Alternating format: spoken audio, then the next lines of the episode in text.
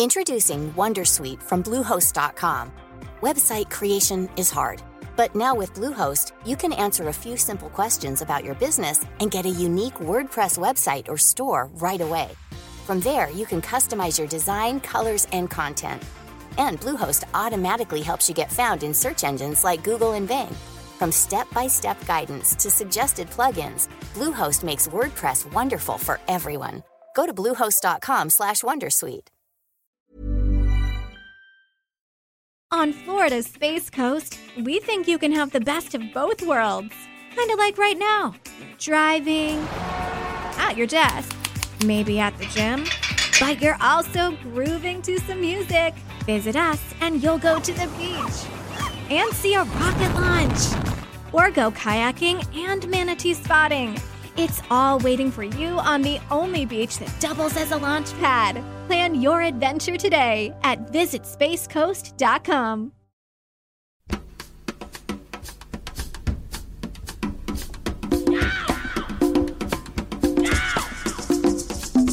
Simpatía por la industria musical con Carlos Galán en Subterfuge Radio.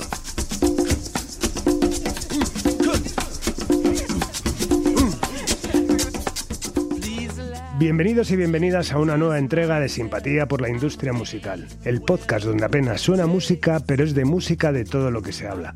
Manufacturado en el estudio Alfonso Santisteban de la calle Almirante y propulsado al espacio desde Subterfuge Radio. La experiencia es, es un grado, en esto y en todo, y hoy vamos sobrados de ella. Más de 50 años de carrera profesional avalan a nuestro invitado de hoy, presenciando en primera persona transformaciones y mutaciones del sector, adaptándose a base de trabajo y tesón. Un placer, pues, recibir hoy en el estudio Alfonso Santisteban, de la calle Almirante, a la palabra y el testimonio de Michel Mesina. Bienvenido, Michel. Muy encantado, Carlos, de verdad. Hacía mucho tiempo que estábamos esperando eh, juntarnos, pero creo que, que, va a ser una charla interesante, o eso espero. Bueno, eh, yo tenía muchas ganas por lo que te conocía de referencias, pero claro, ya es lo que me pasa muchas veces, que claro, ya que cuando, cuando pido encima que me paséis, pues es un briefing un poco de vuestra vida y tal, alucino, ¿no? Y bueno, en tu caso, claro, es, es que he flipado, ¿no? Es que son más de 50 años y... y bueno, escondido, más de 50 años escondido, sí. Totalmente. Y bueno, pues nada, pues para arrancar un poco, vamos a remontarnos a, al año 72, que empiezas de, vale. de, de, DJ, pero bueno, yo creo que sería bueno que nos hagas, nos des unos, unas pinceladas biográficas, ¿no? De, que, que, de quién vale. es Michel Mesina antes de llegar a esa cabina a vale. poner discos. Pues antes eh, de llegar casi... Eh, mi padre era músico de jazz eh, italiano y mi madre bailarina. Entonces, solamente para situar un poquito eh, de dónde venimos a, a, a, nivel de un poco de genes y etcétera. nada más, yo a partir de, de los 12 años en el 68 vine de, de, París, estuve viviendo en Roma y, y en París y me vine a Alicante, donde me he criado. Y entonces empecé pues eh, la vida de cualquier eh, preadolescente en las playas eh, en la costa mediterránea española, donde efectivamente lo único que casi podíamos hacer, aunque viviéramos ahí todo el año, era mm, trabajar o de camarero o, de, o, de, o en una discoteca. Y yo tenía ya muchos, era de los pocos en todo, todo el barrio que tenía eh, discos y, y, singles que me iba a comprar a Francia y volvía, etcétera. Bueno, y entonces, claro, ya solo por tener los discos, eh, todo el mundo me quería contratar. Y como siempre le he dicho a todos los, a todos los, los grandes dueños, como Pachá de Ibiza, etcétera, cualquiera, donde haya estado, aunque haya estado una noche, tal, y le, siempre decía, me dice, es que eres el mejor. Y decía, no, no soy el mejor, soy el más caro. Y entonces, eh, porque efectivamente no era el mejor, pero bueno.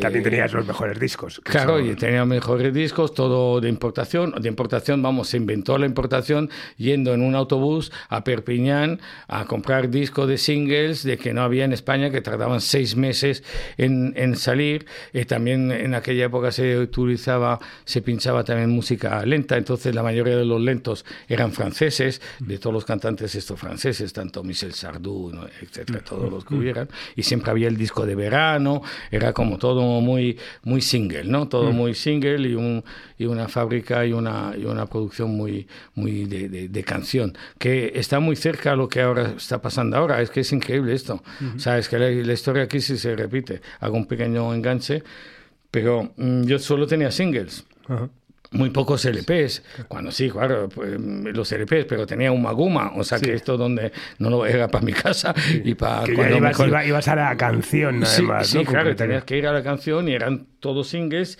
y no había aparecido todavía el, maxi single, que es algo, es un, es un, es un formato muy importante, eh, que, que, se olvida mucho, que lo encuentras en, en, eh, en las tiendas de, de vinilo, porque efectivamente había muchos, pero esas, esa mm, que ya entraba en el mundo ya un poco disco, muy, muy disco, tanto en Estados Unidos como, como en todos lados, como en Inglaterra, y hasta los grupos eh, que tenían LPs, como yo que sé, lo mismo, de la New Wave, de Spandau, tal, tal, tal, todos tenían la versión en, en Maxi, porque en fin de cuentas la prescripción era en discotecas. no había, eh, la radio no tenía nada, cero. Eh, eh, la radio americana que veíamos en la película del FM Road Round Round sí, está en 95 y, y oía así con los jingles, eso, sí, pero eso es, eso es la historia americana, ¿no? en Europa no había esto. Por eso era además la importancia, eso lo que hablábamos antes, ¿no? De los discos que tenían y los discos que eran muy caros. Al final, los, los discos para discotecas, cuando llega la importación, eran discos caros. Carísimos. Y ahí vamos eso al, año 76, ¿no? De, con Toto Discos de Importación. Exacto, sí, bueno. Esa es una importadora que tú entras sí, a trabajar. Sí, esa es la primera con, con Carlos, con Carlos Toto, que, que es un, y se, un gran personaje. En, Alicante? No, no, en Madrid. En Madrid. Madrid. Yo ya, digamos que la, la época de, de DJs eh, eh, estuve, ha sido casi todo en Benidorm, eh, Alicante, eh, Ibiza, inauguré el Gloris, eh, bueno, etcétera. Sí. Y aquí, bueno, y aquí también. Uh -huh. pero bueno, aquí ahí estuve también en el Joy Slava, no sé cuándo. Sí. Pero todo esto en la época ya que se estaba ya abriendo, ¿no? Ah. ya hubo al mismo tiempo, ya estaba yo con, con, con, con el tema de los discos. Con, con, Toto montamos la primera importadora de discos, entonces ahí eh, trabajamos con, con almacenes americanos e ingleses, uh -huh. eh, en este caso. Entonces, claro, traemos una música que era pues todo funky, funky, o sea, ya no le vamos a poner el color, todo funky, en aquella época era más bien todo todo, todo negro, o sea, todo soul, etcétera, Cool and the Gang, bla, bla, bla, bla. Sí. ¿eh? No vamos a entrar, porque no me acuerdo bien todas las épocas, pero bueno, uh -huh. lo que sí que está claro es eso. Y, eh, y en Inglaterra era funky, funky eh, también de, de, de, color, Brass Construction, Gap Band, no sé qué, los que fueran en, en aquella época, más ya todo, todo el, el, el, la música, digamos, vamos a llamar ese pop, eh, pop dance, disco, etcétera, mm, inglés, ¿no? Sí. De, de, onda inglesa, New Wave, eh, bueno, lo que fuera. Eh, entonces, ¿Y qué, qué, qué, discos importabais? Pues o sea, ahí, pues no sé, importamos, pues yo qué sé, yo tengo unos discos que se me han quedado aquí porque he vendido tantos y he ganado tanto dinero y, y ha durado tanto la venta de ese disco. Por ejemplo, Ten Ten Love, para mí lo tengo como, como un disco que yo creo que habré vendido, hablo en, en importación, eh, 10.000 discos, o sea, de un maxi single. Sí. Eh, duró la venta, eh, yo creo que ya la seguimos todos los, todas las semanas, importábamos 200 durante uh, dos años, no sé, o sea, nadie era, había era traído importa, importación, importación enfocado a las discotecas o también al consumo? No, ca ca casi todo, casi todo a las discotecas. Sí. Eh, luego, eh, es verdad que el, el, lo, lo, que, lo que montamos en... Esto ya estoy haciendo un poco la mezcla del salto de Toto sí, que llegamos a, a shock. shock. Sí, porque yo con Toto eh, tuve esa primera experiencia, que además fue muy buena, que tenemos en, en General Perón eh, la, en, una, en, en, en, un apartamento. Tenemos eh, montado ahí con cuatro, cuatro cabinas, vamos, discos, con los cascos, venía gente a comprarnos inauguraciones de toda España, o sea, bueno, ganamos un dineral. Eh, yo con ese dinero monté Shock y luego monté la Sala Historia. Con eso te lo digo todo. Imagínate lo que. Y Shock, era, era, también importadora. Sí, sí Shock era importadora, pero ya, ya, lo hicimos ya con más cosas. Ya, ya fuimos, ya yo ya vivía en Londres, eh, vivía en Londres, porque antes viajaba y venía, viajaba y venía, pero no, ya, ya me quedé a vivir en Londres y en Madrid tenía dos pisos en aquella época y luego ya también otro en Nueva York, o sea que ya hice, ahí es cuando un poco compartí un poco mi vida eh, entre esas tres ciudades. Y, en, Londres ya lo que hicimos es dije, oye, esto, y ya estaban saliendo mm, también algunas importadoras pequeñas de gente que iban a hacer lo mismo que hice yo eh, años anteriores, eh, que iban a comprar un poquito, y etcétera. Entonces dije, mira, mm, vamos a montar una exportadora. ¿Cómo? Digo, aquí en Londres montamos una exportadora, en España montamos una importadora. Y entonces, pues ya está. Eh, ¿Qué pasa? Pues claro, eh, como en aquella época, todavía época eh, casi de, de, Franco, y vamos, de, existía el, el, el, impuesto mm, de lujo sobre la importación y el disco era considerado esto.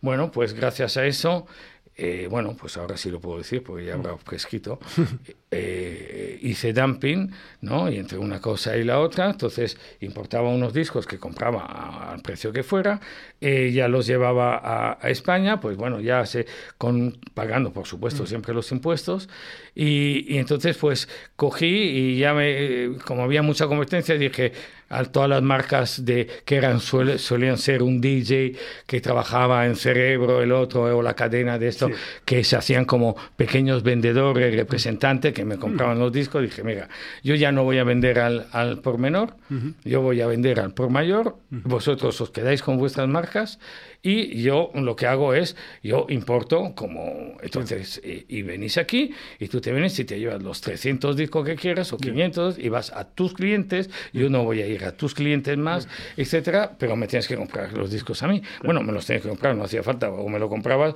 o si no te seguías así y, no podías competir, ¿no? También era un poco... Y, y, las multi... habiendo ese, ese, ese mercado que había, que también, por ejemplo, en Valencia estaba todo el tema, todo el tema ahí, ahí vendía bacalao Claro, no pero, pero sí, sí, pero, pero bueno, que había, digamos, un mercado paralelo al, al, al, establecido. Las multinacionales no entraron en ese juego, no vieron te voy ahí, a contar una gran anécdota que te ahí ese nicho.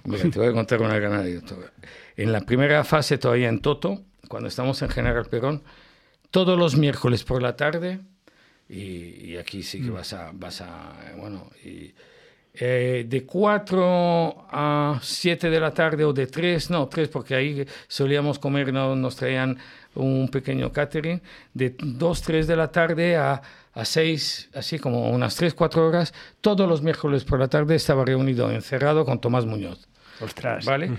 Entonces, eh, yo de chaval, mm, pues, eh, y entonces yo le traía todos los discos de la semana, todas las novedades, porque yo recibía de todo. Mm. Y, recibía discos de New Music, mm. de no sé quién, de, o sea, pues mm. eso, de, sí, de eh, Power of Love, de, digo, los Frankie Ghost, del otro, del, del último de Gab Band, de una chica que, yo qué sé, que venía de Alemania, un disco alemán, de, de, de, la época del, del dance eh, italiano, de Gazebo, yo qué sé, o lo que fuera, da lo mismo. O sea, todo lo, lo, que pudiera ver y que me acuerdo, que me perdonen los que están muy especializados, pero ya yo ya no tengo tanta memoria. Bueno, entonces, y me sentaba con él tres, cuatro horas porque él me lo pidió, me pidió, oye, Mitchell, por favor, es que necesito entender esto, porque es que nosotros teníamos que entender esto. Eh, desde aquel día que empecé con él y empecé a tener esas, esas charlas y esas, y esas eh, reuniones con él, eh, me di cuenta que probablemente de todos, si me hicieras la pregunta eh, correspondiente de quién, cuál es el, eh, el, el, protagonista o la persona que más me ha impresionado en el mundo mm. de las discográficas, que yo no soy muy pro discográfica, lo saben todos mis amigos, los músicos y, y, mis amigos de las discográficas y los dueños, es Tomás Muñoz. Tengo que reconocer, sobre todo en aquella época. Entonces, ¿qué es lo que pasaba? Él luego se quedaba con los discos, además no los pagaba, o sea, lógicamente, y, y estábamos mirando y digo, esto va a ir, mira, esto está funcionando, esto va a funcionar, esto tal, esta onda tal, esto no sé qué, no sé cuánto, bueno, y hacíamos ahí los dos solos, con dos sándwiches y dos Coca-Colas, o sea, y, y, era todos los miércoles. Algún día yo me acuerdo que, que bueno, que yo por, por, la noche, lógicamente, como estábamos eh, en las discotecas, pues eh, salía para ver cómo iban los vendedores, no sé qué, y salía, bueno, ya, eso es la excusa, eh, salía todas las noches y no dormía nada en casi ninguna noche. Pero bueno, y un miércoles no, mm, estaba yo medio dormido y tal, y no sé cuánto, y entonces, y vinieron a por mí a mi casa porque que, a ver qué había pasado, que no, que el señor Tomás Muñoz, que no había, que no había, no había aparecido por ahí y tal. Y dije, mira, eh, abrí la, la puerta y de, hoy dile, por favor, que nos saltamos a la próxima semana, que tal. Bueno, pero quiero decir, fue, fue muy interesante. Mm, mm. ¿Y qué es lo que pasó? Luego, cuando él empezó, le dije, el formato de 45 de, de Maxi, Maxi, todo, ya empezó a sacar disco él de Maxi, aunque yo ya había vendido miles antes de a los cinco o seis meses. Y entonces, eh, ¿qué hicimos? Hicimos un acuerdo de que todos esos maxis de, hechos en, en, España, pensados en España, yo lo cogía y los regalaba y los, los, daba como promoción a todas las discográficas, a todas las discotecas, perdón. Y entonces montamos todo como un circuito. Claro, había también temas que, que eran solo de ellos, eh, justamente de, de grupos como Mecano, etcétera, todos los maxis que salieron. De, de, el famoso rap de Sole Jiménez, eh, Radio Futura, lo que, todo lo que, hubiera. Sí, enfocado a, las ah, discotecas. exacto, eso es. Bueno, y con eso y tal, eso, hablabas antes de que montas la Sala Astoria. Que, Entonces sí. Que la Sala Astoria es un poco la continuación ¿no? a lo que pasó todo Rocola y eso, ¿no? De hecho, bueno, cuentan eso, ¿no? Que cuando se cierra Rocola, los conciertos que estaban previstos se pasan a la Sala Astoria, ¿no? sí. Em, pues un día en casa, eh, en, el, salón que estaba, bueno, tenía el salón lleno de discos y bueno, y habíamos tenido una fiesta, estamos todos desparramados por ahí em, y de repente eh, digo, joder, los discos aquí, esto. Y dije, esto ya es un poco aburrido, ¿no? Los discos, digo, joder, todos los discos. Digo, ¿por qué no me, no me dedico a traer los artistas? No tenía ni idea, porque es que ese es el tema, pero es verdad lo que te cuento. O sea, ese momento estuve pensando, digo, ya está, ya lleva no sé cuántos años, ganaba muchísimo dinero, eh, eh, etcétera, solo con el tema de los discos. Y entonces dije, ya está, se acabó, o sea, eh, tengo que hacer algo más, porque siempre mi vida ha sido así, siempre he ido intentando eh, hacer eh, lo que me apetecía sobre la marcha. Bueno, resultado, dije, bueno, pues esto cómo se hace, pues no lo sé, entonces ya me fui a ver a uno, oye, pues, eh, ¿cómo hago para traer a alguien Sexfien, que me lo habían pedido no sé cuánto?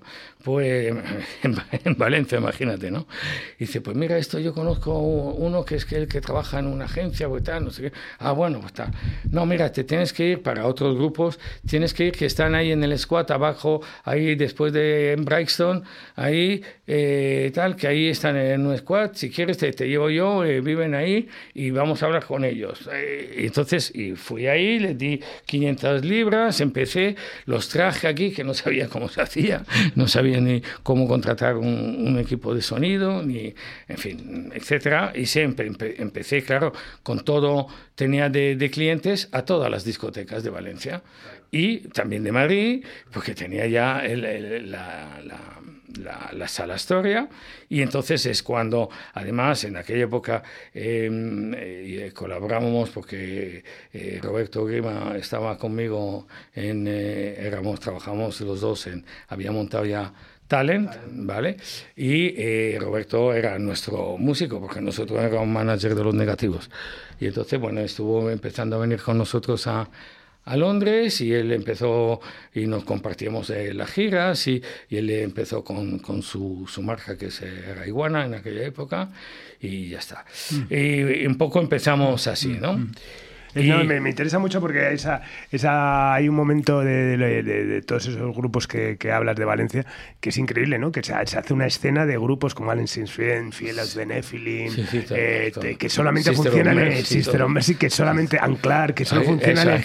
Bueno, en lo de Anclar, la gira de Anclar, que cuando vino era ella sola en un taburete contando como Laura Anderson, contando spoken word, tal, y exacto, exacto, y, leyendo sus poemas y, el teclista ahí y todo el mundo estaba esperando la famosa cara B del, disco que era Bumba Bumba, que era el himno de, de ahí del Dancing the Dark o Darkness y no sé qué, o sea, madre mía, esto, era la hecha. Y, te, y sinceramente te digo, hacía giras que hacían, no, algunos no iban ni a Madrid ni a Barcelona, hacían Madrid, o sea, eh, llegaban Valencia, lo recogían y hacían.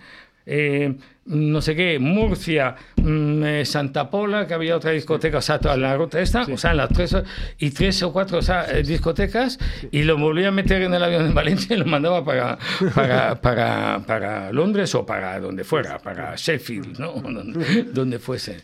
Era increíble. Y ya había talent, eso llega también, bueno, con Gamerco también empieza Entonces, no, ahí, ahí es cuando yo, entre comillas, eh, de verdad, estos eran los pinitos yo solito, mm. y bueno, y de repente eh, mis dos grandes referencias eh, a nivel eh, conceptual, filósofo, filósofo a nivel filósofo también, a nivel de trabajo, los conozco, que es en este caso es Santiago Garte, para mí es muy importante en mi vida, y Luis Rovira, que es el, el, que está detrás de, de todo Gamerco con, con Paco Martínez desde siempre. ¿no?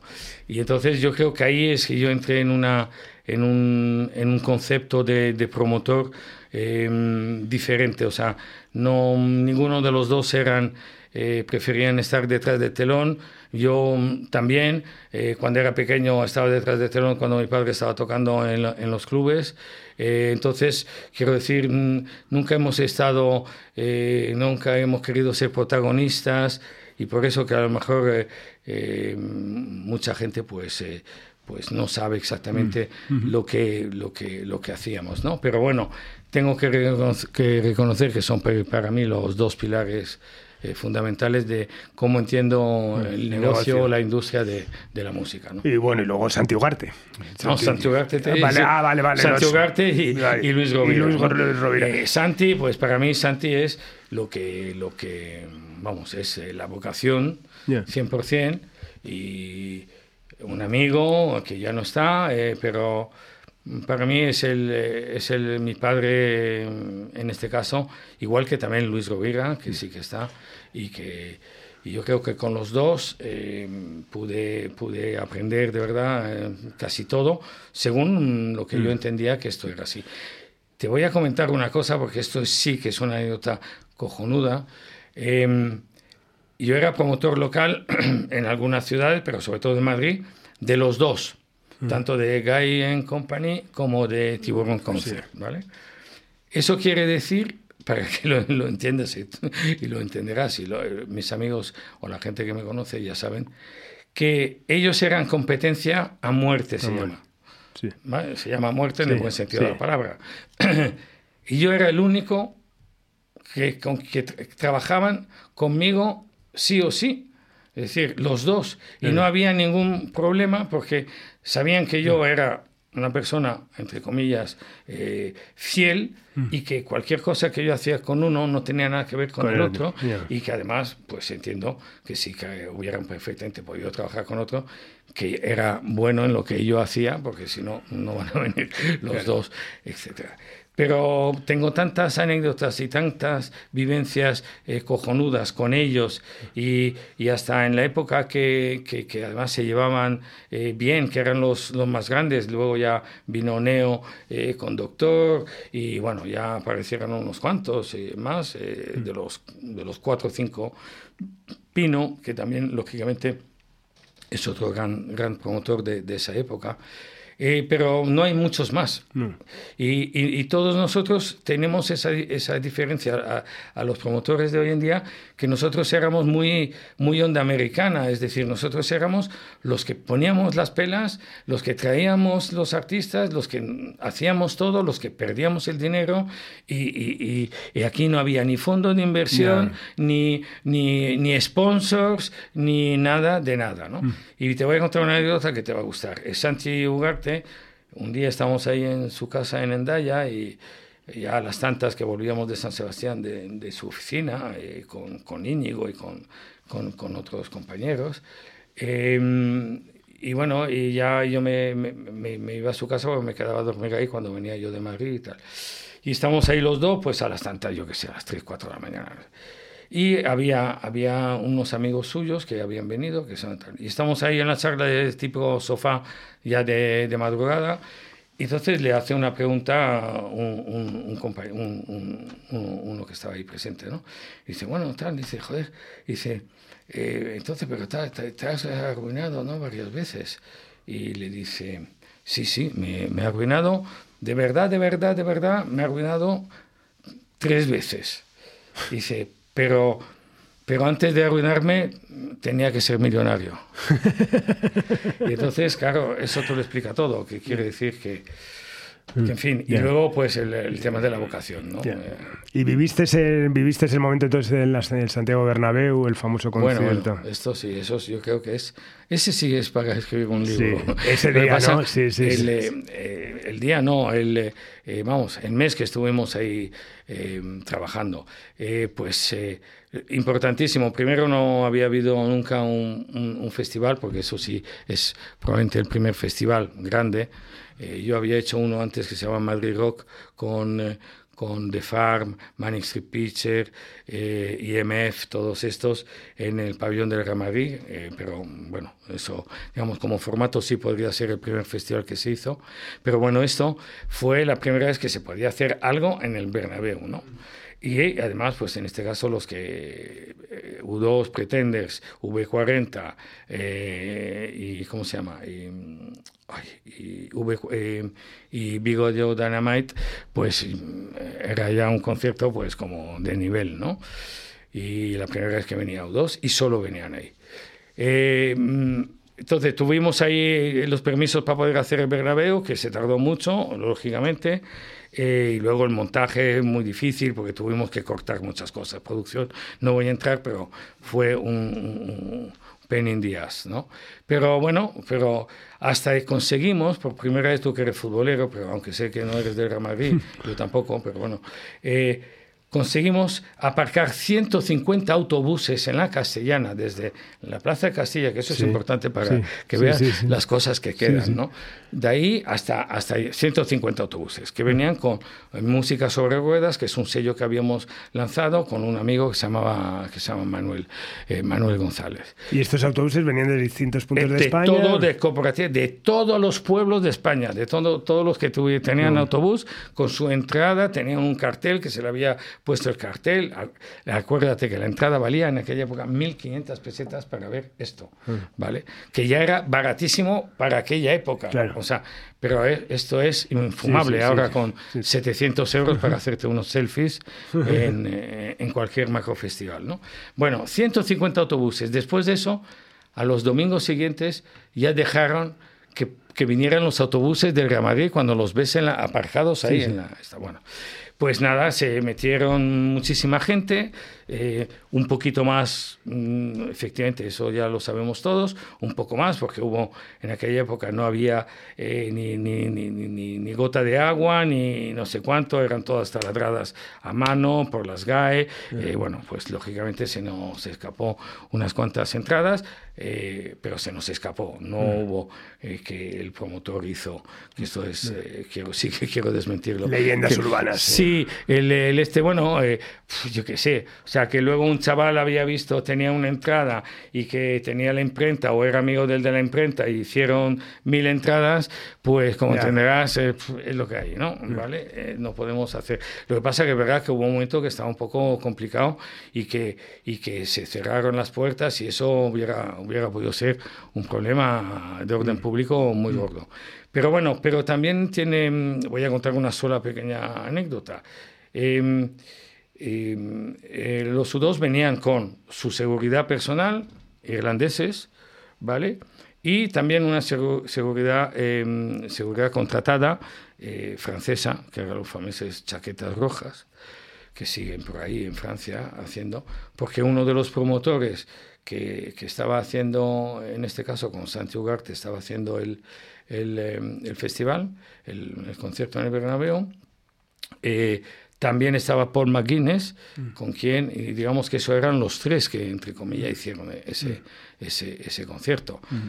Eh, pues claro, eh, de repente un, vinieron unos guardias civiles en la puerta, la puerta 30, donde estaba metido el, el, el camerino y tal, y quisieron entrar en plan, bueno, porque querían entrar para no lo que fuera, y o sea, se adelantaron, le dijeron que no, que no, y acabaron en el suelo con una pistola en, la, en el cuello y, y, todo parado ahí.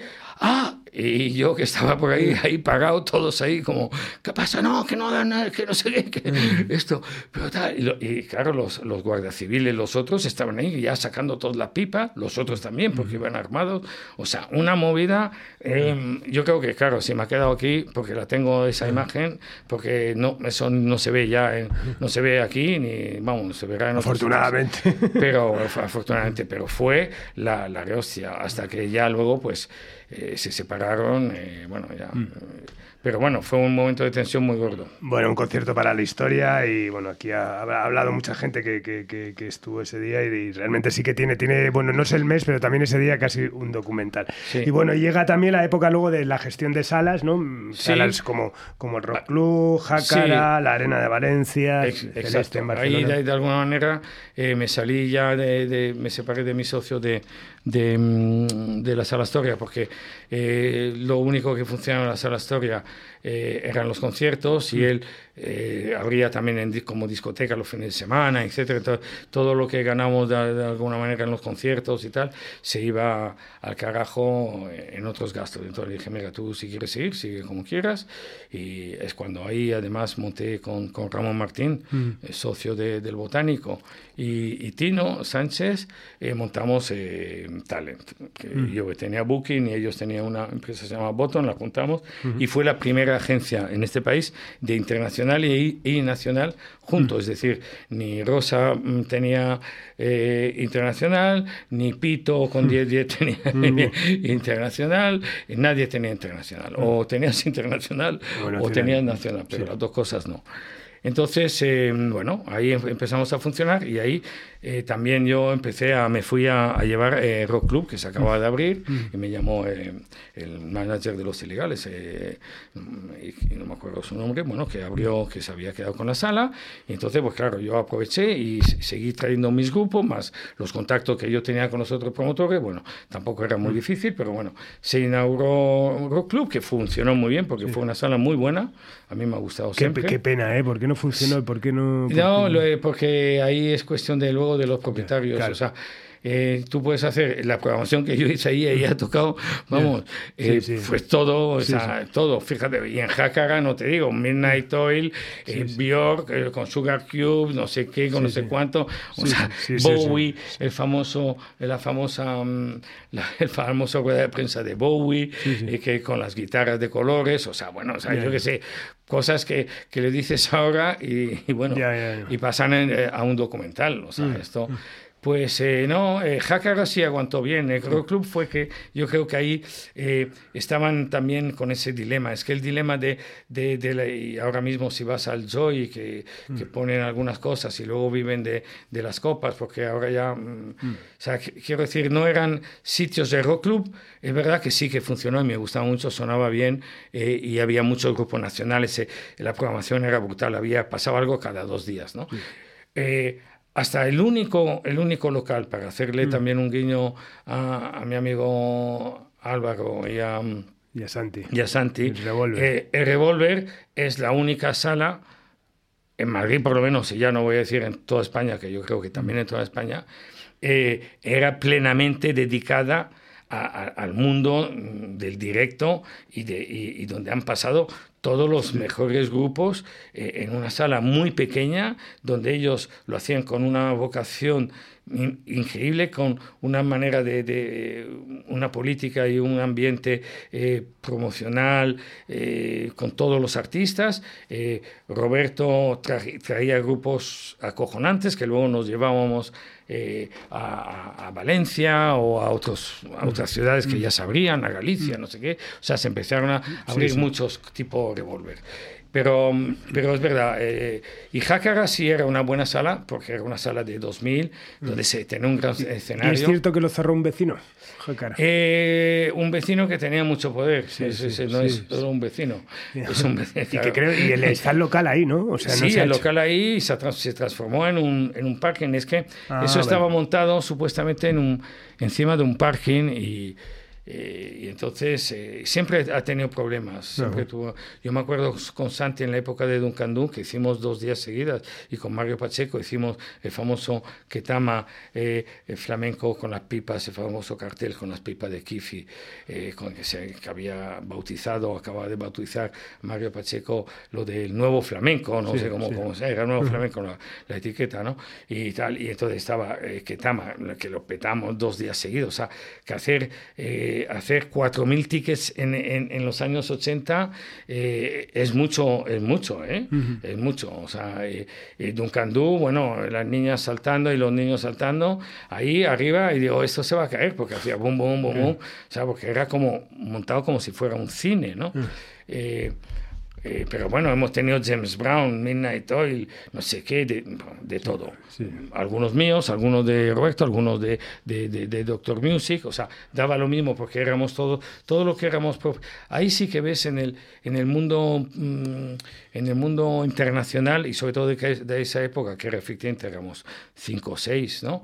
Eh, marcas o agencias, eh, había mucho, mucho respeto. O sea, eh, venía Doctor Music a hacer un concierto y se trataba, mm, estábamos encantados de que nos trajeran a los Deacon Blue, mm. ¿entiendes? O a, o a, los Lobos. Y no había ninguna movida de nada, o sea, no había nada. O sea, no.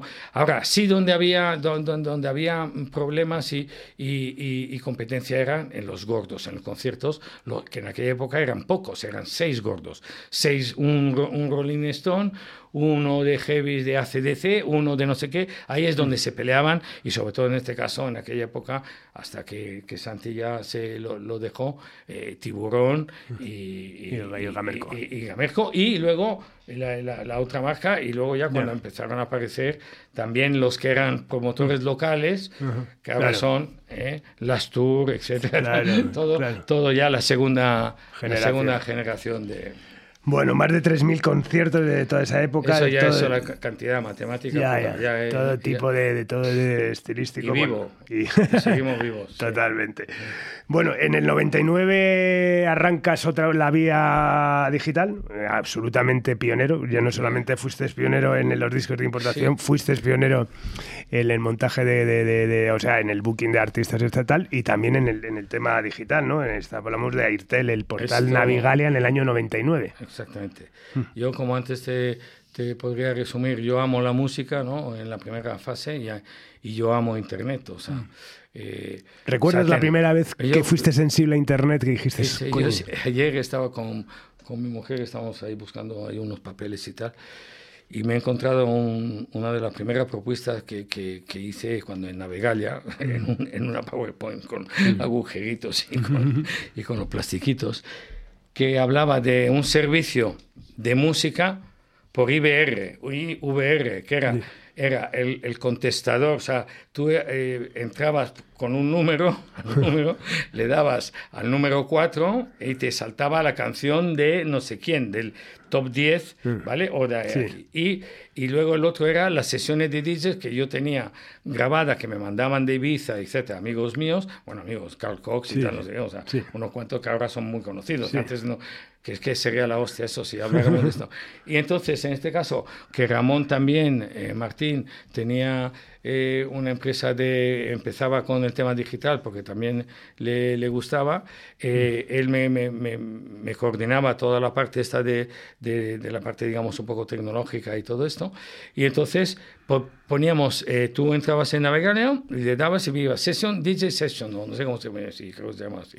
Y tenías del 1 al 10 y le dabas ahí y empezaba un supuesto streaming que era falso, que era que, que me llamaba a un servidor donde estaba grabado, donde, como si tuvieras un, un, un, contestador automático, ¿no? Eso, o sea, para que veas eh, dónde estamos, el famoso mm. IVR, ¿no?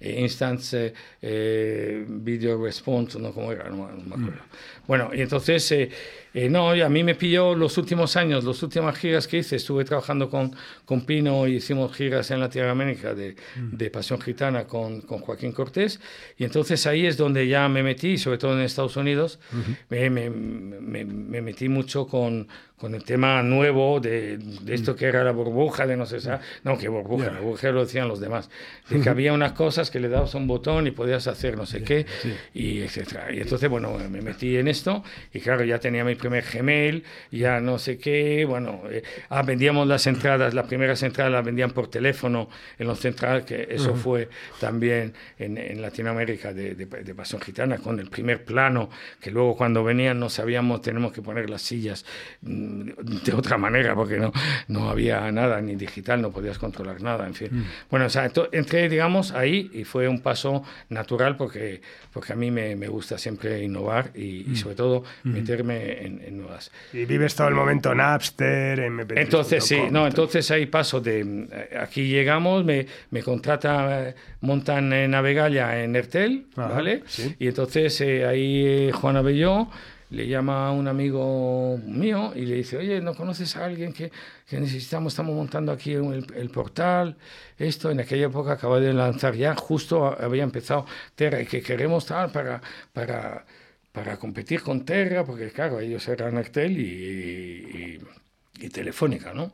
Y entonces eh, dijo, ah, pues yo tengo un amigo mío que tal, que sabe que... Ah, pues mándamelo. Y, y estaba Ignacio Galán, estamos hablando, Ignacio Galán y Juan Abelló, que me hacen la entrevista con, con además el, el, el, supuesto, en este caso, este, eh, Javier Foncillas, ¿no? Eh, que era el, CEO, ¿no? Mm. Y nada, entonces llego ahí y me empieza, bueno, a ver, es que usted, a ver, ¿qué, qué podría aportar? Y tal. Digo, pues mira, yo no sé, tal, Le empiezo a contar y, me, y se miran, dice este es el único que sabe de esto. Y entonces yo dije, si yo no tenía mucha idea, no tenía, tenía idea.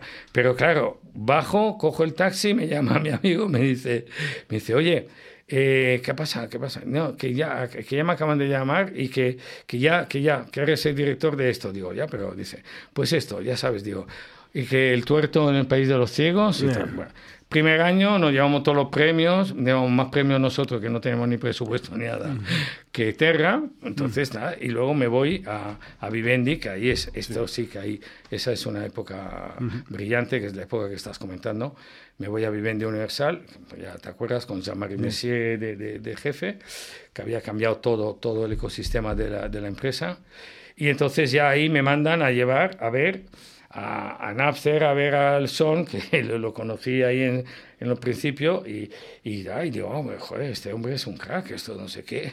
Claro, cuando los conoces todos, y ellos tampoco piensan que, son, que hayan hecho nada de, de, de nada, ¿no?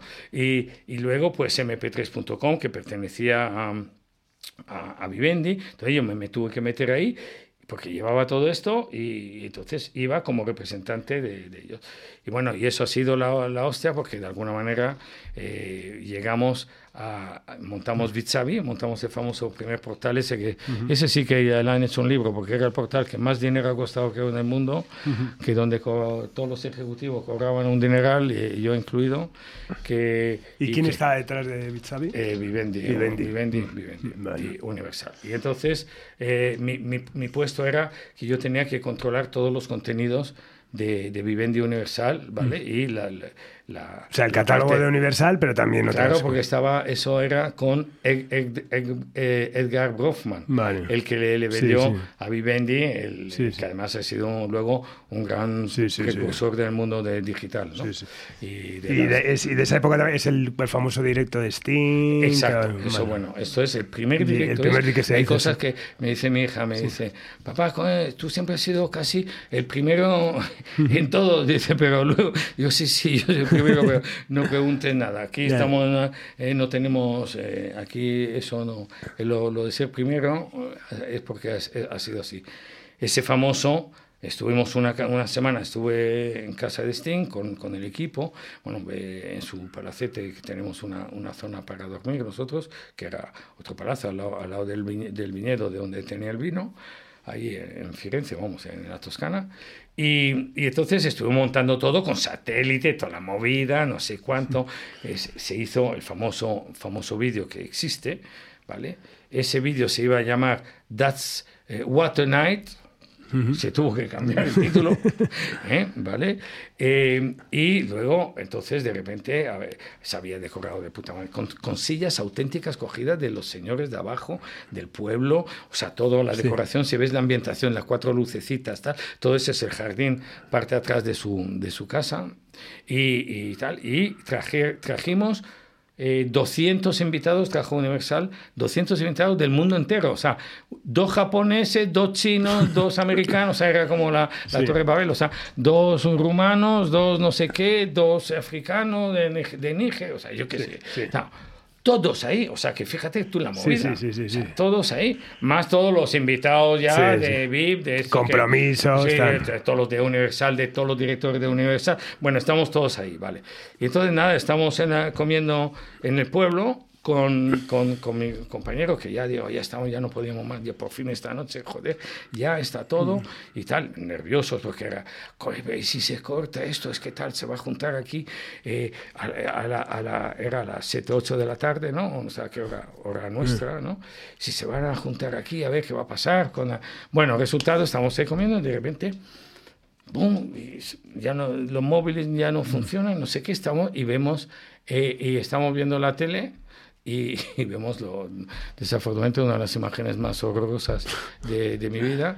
eh, y vemos ahí un avión que está yendo para allá, boom, pam, boom, que se da en una torre. De, esto, pues, esto, esto es Nueva York, que yo sé, yo tenía, vivía ahí también. O sea, digo, esto. Y digo, esto, digo, joder, pues vaya accidente y tal. No, pues un poco todo lo que pensaba, de joder, tal joder, pues está bueno, se ha cortado aquí, bueno, esto, claro, no sé qué. Segundo, claro, estamos siguiendo comiendo ahí, a ver un poco qué es lo que pasaba, y cuando ya vemos el segundo que viene, dije, hostias, esto, y entonces ya, claro, dejamos todo el menú, nos fuimos para arriba a ver esto qué es, pum, pum, tal, no sé qué, empezaba ya, en fin, bueno, ¿qué es lo que pasa? Nosotros tenemos previsto grabar dos días, ese día más otro, lógicamente, para grabar un, un DVD, Claro. eh, y además retransmitirlo, estaba ya todo, todo, todo listo. Eh, entonces, bueno, se tomó ahí, estuvimos. Yo creo que esa es una reunión más, más duras que he tenido yo como, como eh, bueno, dentro de un comité eh, para tomar una decisión de, de ese tipo, que era, eh, se cancela, que tal, no, no se cancela, the, the show must go on, tal, no sé qué, que no, que sí, que tal, que no sé qué. Bueno, tampoco tenemos toda la información, porque luego, claro, te ves el desastre. Bueno, llegamos a decir, bueno, y yo ya, el Sting me dice, vente Mitchell, y nos vamos, ahora venimos. Y entonces, como tenía mucha, y sigue teniendo, tenemos mucha buena, muy buena relación, nos fuimos a a- ahí, abrimos una botella de, de- abrió una botella de, de vino ahí de, y tal, en la bodega, y dijo, ¿qué hacemos? ¿Qué es lo que, dime tú, qué es lo que quieres hacer? Digo, mira, eh, si me dices el- la, la- la solución, la solución eh, política a la mejor, es eh, que hagamos un statement y digo, eh, pero yo creo que tenemos que, que después de todo el trabajo de la Claro. gente y tal, tenemos que intentar por lo menos lanzarlo, porque no sabíamos nada ni si va a pasar o no.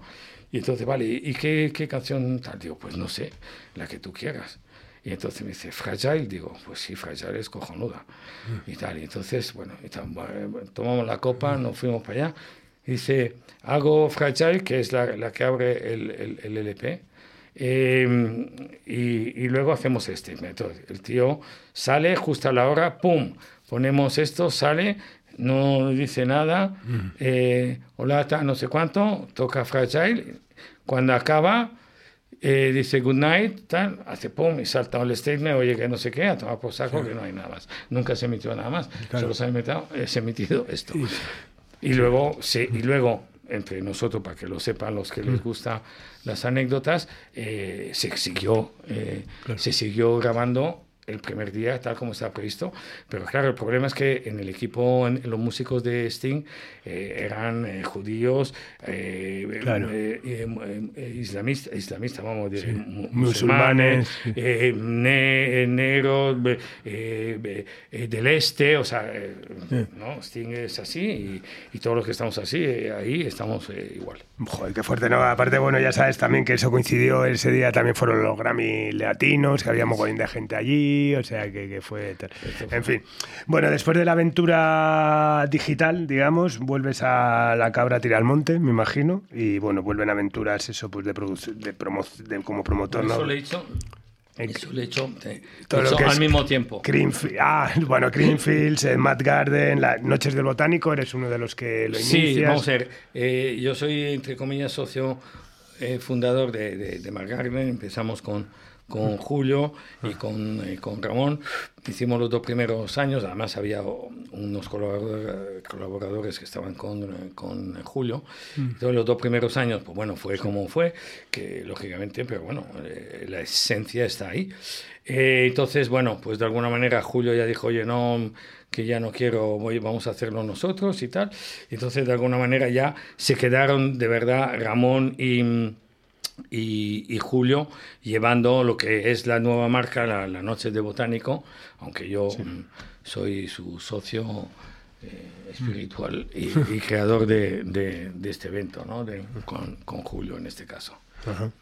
Y bueno, ya ves, es, yo estoy encantado de que les vaya muy bien porque, porque es, es, es, un, sí, es un no, es un trabajo encomiable. También la selección de artística me parece brutal. El que hayan encontrado un enclave tan acorde también con las fechas de Madrid, que son complicadas a nivel climatológico. Y bueno, la verdad es que, podemos estar muy orgullosos. La verdad es que, es un fabuloso. sinceramente, escuchar eh, pues ahora, mañana, un Bob Dylan. Eh, eh, en directo dos días eh, para dos mil personas y tal, pues yo creo que es un lujo, tanto Bob Dylan como si ves a Tom Jones como vimos, y vamos, o Placebo, o todos los que han pasado ahí, que eh, imagínate un grupo cualquiera indie conocido o de rock, que está tocando en un macro festival, como te toca a las 6 de la tarde, pues entre el sonido el calor, el que lo ves a 200 metros, el que al final acabas viendo el vídeo, el sonido eh, no es eh, de lo mejor, la experiencia, como aparte de haberte hecho los selfies eh, correspondientes y no sé qué, no sé cuánto, pues no sé, es otra, otra manera, me parece que está muy bien para, para las, las dos de las últimas generaciones, pero, pero ya, ya se nota que no se va a por la música. Totalmente. Bueno, ya está hoy que estás metido en Alicante Noir, ¿no? ¿Sí? ¿Qué, es exactamente? Bueno, pues ahora llevo, esa es la tercera edición de, que es un festival de literatura negra. Y bueno, pues ves otra cosa nueva, que esto, como diría, que esto lo hago porque me apetece, ¿no? Y, y, y eso es siempre lo que digo, como, como decía Thompson, ¿no? Eh, yo hago lo que voy a llevar la, la, vida como creo que la debería de llevar, ¿no? Pues es un poco esto. Eh, siempre ha estado presente conmigo la literatura y bueno, pues de alguna manera dije, bueno, voy a hacer algo un poco más, eh, bueno, al final algo que ahora ya hay 200.000 eh, festivales de ese tipo, no, no, he inventado nada, ahí sí que no he sido muy creativo. sí he sido creativo en la, en la idea de que lo, lo llevo un poco como si fuera Em, un festival de música en el cual para mí el autor es el importante, no el libro, mm. no la editorial. Me mm. da bastante lo mm. mismo que, sea, que si tiene libro, si vende mucho, si no sé cuánto, es todo en base al autor, es decir, como en la música en base al artista. ¿no? Eh, tú puedes ir a ver eh, la gira de, de Pets con de más, de más Master and Servant o la que sea, no sé qué, dependiendo, le ponen ahí un, un título porque están cada dos años desde hace 30 o eh, tocando, ¿no? Y, y, siempre está relacionado con, con, con, un disco. Pues aquí la gente, claro, vas a la feria del libro y es porque acaban de sacar un libro, van todos al tema de la firma, porque bueno, es una manera. Nosotros sí tenemos una firma, pero yo, por ejemplo, después del festival no hay firma.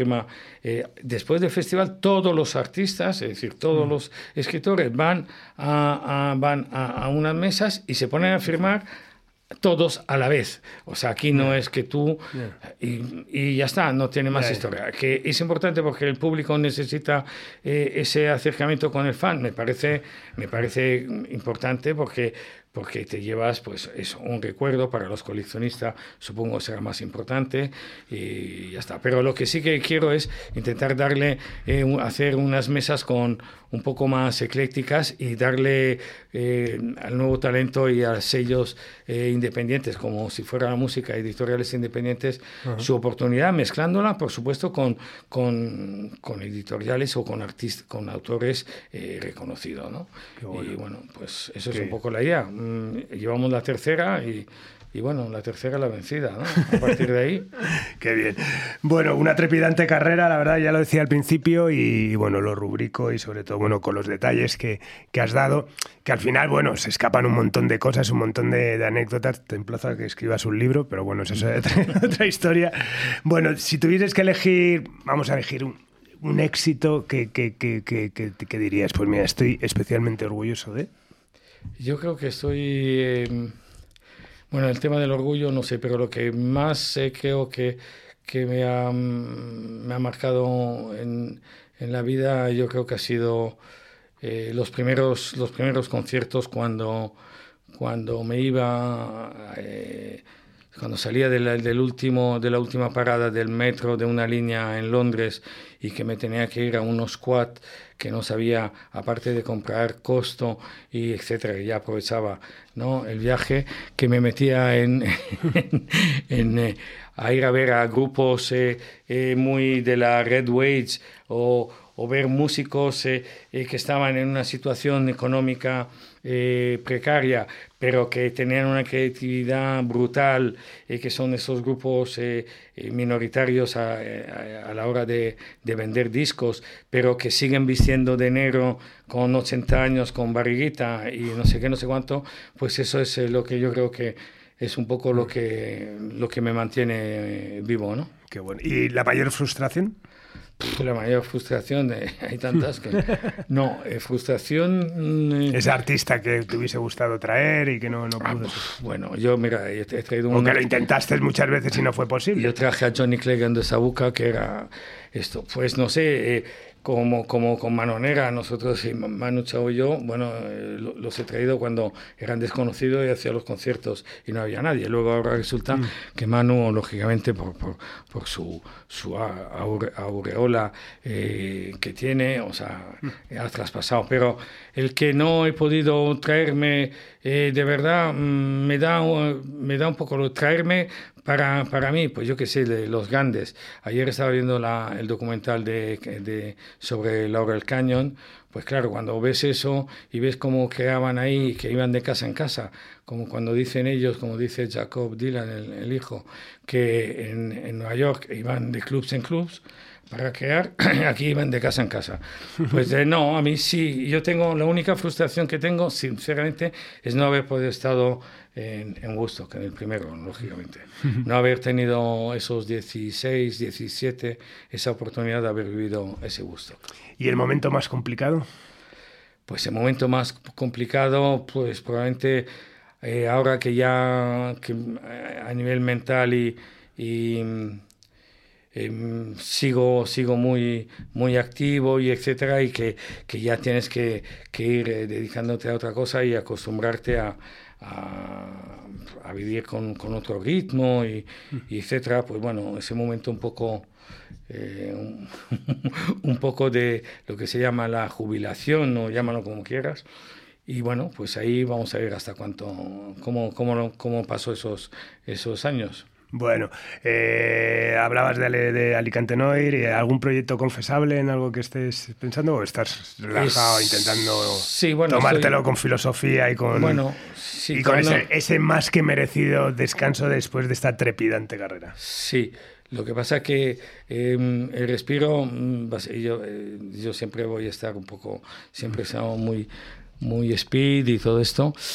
Y, y no sé, eh, yo creo que sí que algo, algo hay por ahí. Lo que pasa es que como, como seguramente no va a ser en este, en este país, pues, eh, pues no sé, no sé. Puede que tengo, yo creo que tengo que hacer eh, algo que ya estoy intentando hacer algo fuera de, de este continente.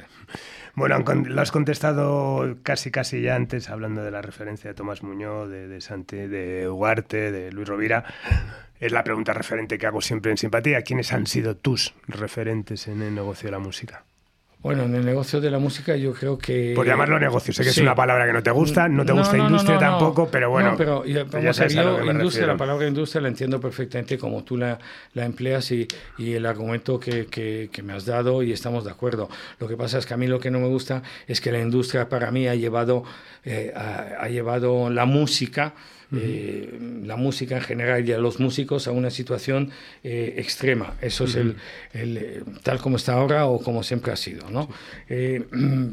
pero mm, yo creo que, que, también me faltan los, los primeros agentes y managers que he conocido en Inglaterra que eso sí es muy importante, que ya la mayoría no están ahí, que no voy a dar los mm. nombres porque la mayoría de los promotores los conocemos, los que están vivos, ¿no?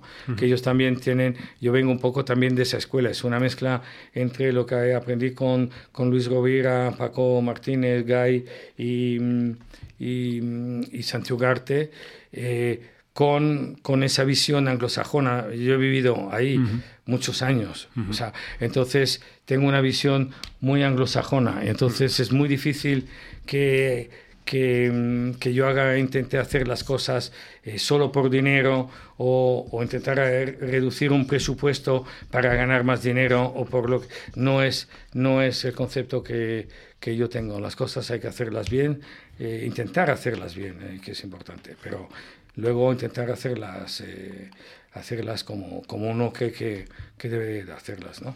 Bueno, la, la, percepción es que lo has hecho francamente bien y por lo menos lo decía al principio, creo que has demostrado tesón y entrega en momentos donde no había, no, muchas cosas no estaban inventadas, eh, por lo cual, bueno, pues reconocerte ese, esa condición de pionero que al final pues nos ha ayudado a todos los demás a hacer las cosas de manera más fácil. Así que nada, muchísimas gracias, pues muy, Muy, muy amable, muchas gracias a ti, Carlos. Un auténtico placer recibirte hoy en Simpatía por la Industria Musical y poder contar con tu testimonio. Pues nada, despedimos pues esta nueva entrega de Simpatía por la Industria Musical desde el estudio Alfonso Santiesteban de la calle Almirante en Subterfuge Radio con Laura Rodríguez a los mandos técnicos y nos vamos con Travieso de Niña Polaca. Adiós. Has escuchado Simpatía por la Industria Musical, un podcast producido por Subterfuge Radio.